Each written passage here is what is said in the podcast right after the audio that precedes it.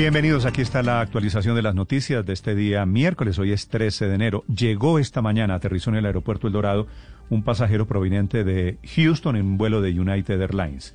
Llegó, se identificó y les dijo a los señores de Migración Colombia, aterrizando en Bogotá, que tenía prueba COVID positiva.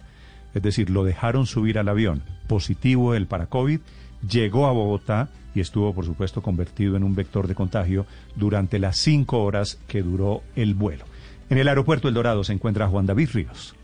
Hola Néstor, buenos días. Pues justamente nos confirman de la Organización Sindical de Migración Colombia que este pasajero de nacionalidad puertorriqueña llegó desde la aerolínea eh, United en el vuelo 707 en esta madrugada al aeropuerto El Dorado con prueba positiva por COVID-19. En este momento tienen al pasajero en sanidad del aeropuerto y nos comentan que migración ya lo están desinfectando para controlar todas las eh, necesidades de mm, sanidad dentro del aeropuerto con los pasajeros que vienen de este vuelo proveniente de Houston, Néstor. Juan David, don Felipe García es el presidente del Sindicato de Trabajadores de Migración Colombia. Señor García, buenos días. Muy buenos días, mi doctor Néstor. Eh, te habla Juan Felipe García, de la Junta Directiva del Sindicato CENCO a nivel nacional de Migración Colombia. ¿Usted es el presidente del Sindicato de Migración Colombia, señor García? Eh, no, mi doctor, yo soy de la de la Junta Directiva. El presidente en este momento está en una reunión en este momento okay. sindical. Señor García, ¿qué información tienen ustedes sobre el caso de esta madrugada de este pasajero? Pues el caso que tenemos es de que del vuelo de United de, proveniente de Houston, el vuelo 207, eh, llegó un pasajero en el cual eh, fue identificado con prueba de COVID positiva, inmediatamente fue enviado al área de sanidad que son los encargados pues de todo este tema, inmediatamente hicieron todo el tema de desinfección en el aeropuerto, lo que nos tiene altamente preocupados es que cómo es posible que en la aerolínea y una viaje un pasajero positivo, pues no sé, porque hasta este momento no tenemos información. Cómo fue que el pasajero abordó el vuelo, contagiando a cientos de pasajeros, a pesar de que, como está esta situación también acá en el país, contagiándonos a nosotros. Ya hay varios compañeros, en este caso mi persona, en este momento con COVID positivo, aislados, adicional de, de más compañeros que están aislados por tener contacto con, con los compañeros positivos, más otros cientos de, de compañeros que debido al COVID, por enfermedades de base, por enfermedades respiratorias también están en, en teletrabajo, trabajo en casa entonces nos hemos estamos altamente preocupados porque adicional también ya varios familiares de compañeros de nosotros han fallecido. El pasajero, el de esta mañana en el vuelo de United, es de nacionalidad de puertorriqueño, es el, ¿verdad? Sí, señor, él llegó en el vuelo de United de Houston, pero él es puerto, de Puerto ¿Cómo, Rico. ¿cómo, ¿Cómo sube al avión si en teoría hay que presentar prueba COVID negativa para entrar a Colombia? Esa información es la que estamos pendiente de que nos aclare la aerolínea. Incluso estos casos ya han sucedido hace varios meses, incluso por las mismas eh, canales radiales de ustedes, de Blue Radio y de Caracol, de varios pasajeros que cuando llegaron acá positivos a Colombia, provenientes de España y de México, y cuando se validó muchas veces los pasajeros para abordar el vuelo, eh, informan o no dicen, no presentan prueba, no dicen esta información, y cuando llegan acá es que ya se evidencia ya por los filtros. Pero hoy, en, en, este momento, ¿quién tiene la responsabilidad de pedir, de pedir la prueba? ¿La aerolínea o migración cuando llegan a Bogotá? Ambas partes. La aerolínea como tal, como saben de que acá eh, se está exigiendo la prueba, pero también dejaron el, el vacío, que eso es muchas veces sacan supuestamente normativa, pero dejan también su vacío. Aquí la prueba no es que sea obligatoria, no es que llegue ni con prueba en mano, sino que acá si no llega con prueba, acá tiene dos procesos, o uno hacer un tema de aislamiento preventivo durante los 14 días, donde se les hace una vigilancia y control, o segundo, haciendo el pago para que se haga la, la respectiva prueba y ya si sale negativa, pues ya la persona puede puede llegar pues a hacer sus, sus labores lo que o turismo lo que vaya a realizar pero dice la norma que la prueba debe ser negativa, que debe hacerse una prueba PCR negativa, o no dice eso exactamente. Correcto, claro, aquí debe llegar con la prueba negativa, pero como te digo, no es necesario que lleguen con la prueba. Es decir, aquí llegan con la prueba negativa el vacío, o el vacío, llegan... Señor García, el vacío es que los están dejando abordar sea positiva o negativa la Porque prueba. Porque como no tienen que tener la prueba, pero entonces, ¿qué pasó pues, particularmente con este pasajero que, digamos, infringió la norma. ¿Este pasajero lo retuvieron o, qué pasó en este momento en dónde está esta persona? En este momento, las últimas eh, comunicaciones que tuvimos por parte del sindicato es que la persona se encuentra en este momento en aislamiento en sanidad, precisamente validando toda la información, la persona de cuándo tiene la prueba positiva y haciendo todo el proceso ya hasta jurídico, porque obviamente eso es una irresponsabilidad del ciudadano, que eso le puede acarrear hasta temas ya de expulsión, penalidades y demás. Acá la irresponsabilidad son de dos temas, que eso es lo que hay que contactarse para verificar la irresponsabilidad, pues tanto del pasajero como de la aerolínea como tal. La aerolínea validar qué validación se tuvo para este pasajero. El pasajero en realidad que él sabía. está infringiendo una norma de salud pública. El señor llega y está libre en este momento o lo detiene la policía. No, inmediatamente el proceso que pasa en Migración ¿cuál? Nosotros como oficiales de Migración Colombia lo que hacemos es un proceso de verificación y demás. Nosotros tema de, sanidad o tema de salud si no tenemos inferencias. Ya en el momento que se identifica un caso positivo demás, inmediatamente se hace todo el tema del protocolo de bioseguridad y inmediatamente se pasa a la no, no, no, no, no, no, señor García, no, no me entendió. Eh, tener COVID y arriesgar a otras personas en un entorno, eso hoy en día es un delito. Total hasta el tema de penal. Por eso, por eso, a eso me refiero. Es un delito, es una violación del Código Penal. El señor está libre, el señor llega, dice, qué pena, si tengo COVID, arriesgué a los 150 pasajeros del avión, arriesgué a las 100 personas de Migración Colombia, al personal por el que caminé, por el que anduve cerca, y el señor queda en libertad, le dicen, bueno, cuídese y váyase para su casa. No, el señor en este momento entra en su proceso administrativo. El primer paso, ¿cuál es el que hacen? Sanidad. Es el que entra a validar hacerle nuevamente prueba, validar la prueba que él presentó positiva, de qué fecha fue tomada, o sea, a, dar la trazabilidad. Ya una vez identifica que el pasajero irresponsablemente está cumpliendo con la ley, eh, haciendo un tema de, poder hacer un, eh, expandir el virus, de hacer matar a miles de personas, inmediatamente ya se procede ya con la parte eh, jurídica y ya con parte ya de policía y demás. Pero la primera instancia es con sanidad, que son los que valían primero esta información eh, con la prueba positiva, en qué fecha, si la persona en este momento está eh, eh, positiva, le hacen nuevamente la prueba, ya se hace un, proceso antes de ya pasarlo ya a la parte, como decir, ya judicial.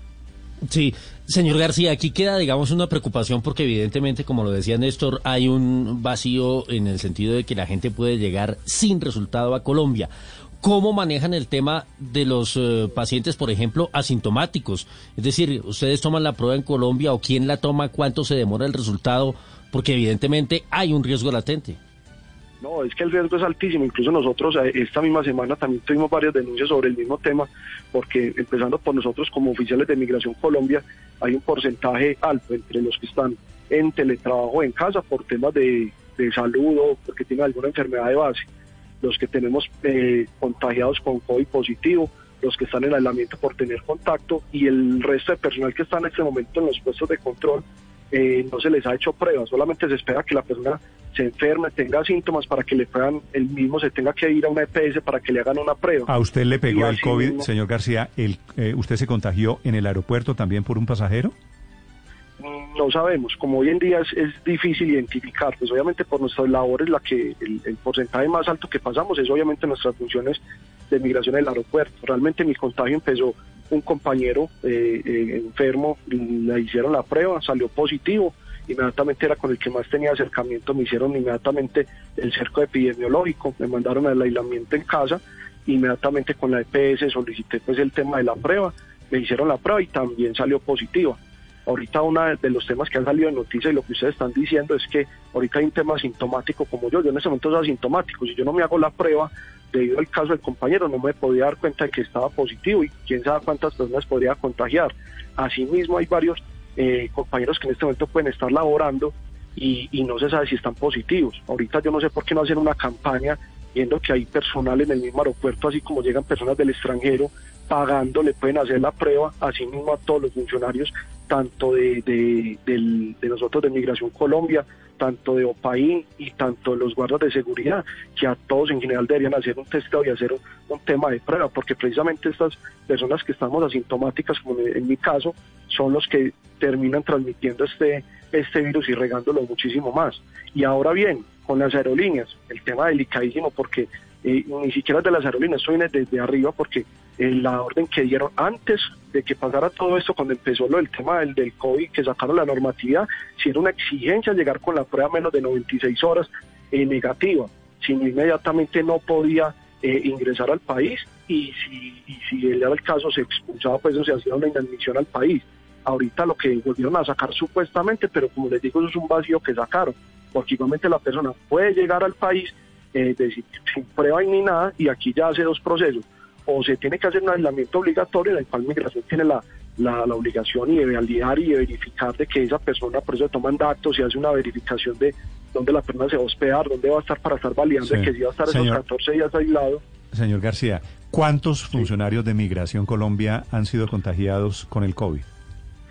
Pues mira, la, la cifra exacta eh, sería complicado. Yo te puedo hablar el aproximado en este momento en, en el aeropuerto El Dorado. Ahí somos asignados aproximadamente 330 funcionarios de los cuales de los cuales eh, hay un aproximadamente de un entre 50 y 60% que estamos por debido al, al tema del, del COVID en, o con la prueba positiva o en aislamiento por haber tenido contagio o los que están en teletrabajo o en casa debido a que tienen alguna enfermedad de base o que tienen o por sus edades.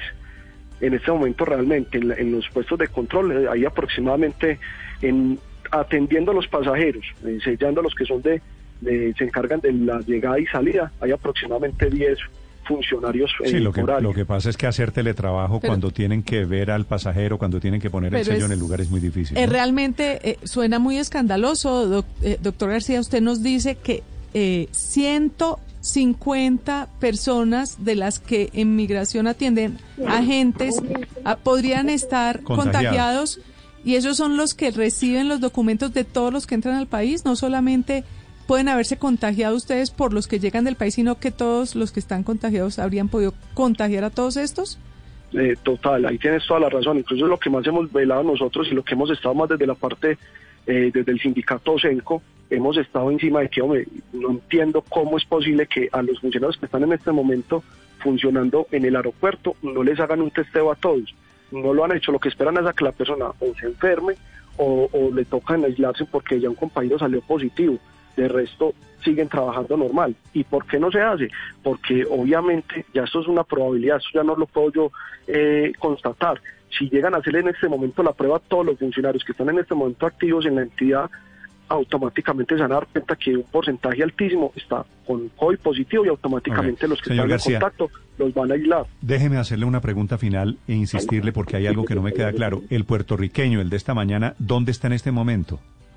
En este momento, hasta, hasta hace un momento antes de la entrevista y demás, estaba en sanidad, que precisamente validando la información, como le digo, un tema es un documento con el que llega, ya ellos deben validar la información de que obviamente el documento sea veraz, validar la perna si realmente sí está contagiada, cómo fue que abordó el vuelo, o sea, ya le hacen como su, su cerco primero epidemiológico, hicieron el tema de, limpieza y, de, desinfección del, de las pues, áreas. ¿Y usted sabe, sabe cuántas personas venían en el vuelo de United de esta mañana? No, señor, ese dato sí. Pero, pero ciento, 150, 200, me imagino, ¿no? Sí, aproximadamente es el número normal que llegan en ese, en ese, en ese vuelo de Vale, gracias, señor García, por contarnos la historia. Muy amable. Listo, doctor, les espero un feliz día. ¿Qué hacemos, Héctor, con este señor de Puerto Rico? ¿Este señor debería estar en la cárcel? Bueno, después, pues, después de que eh, esté en cuarentena y todo eso, después de los protocolos y tal, pero esto no, es, no puso en riesgo la vida de decenas, de centenares de personas. Sí, es bastante probable que, que, en esa condición, sabiendo que se encontraba con coronavirus, teniendo la prueba positiva y habiéndola escondido y, y, habiendo hecho el viaje, sí haya incurrido en la conducta de violación de norma sanitaria, que es una, un delito que está descrito en el Código Penal.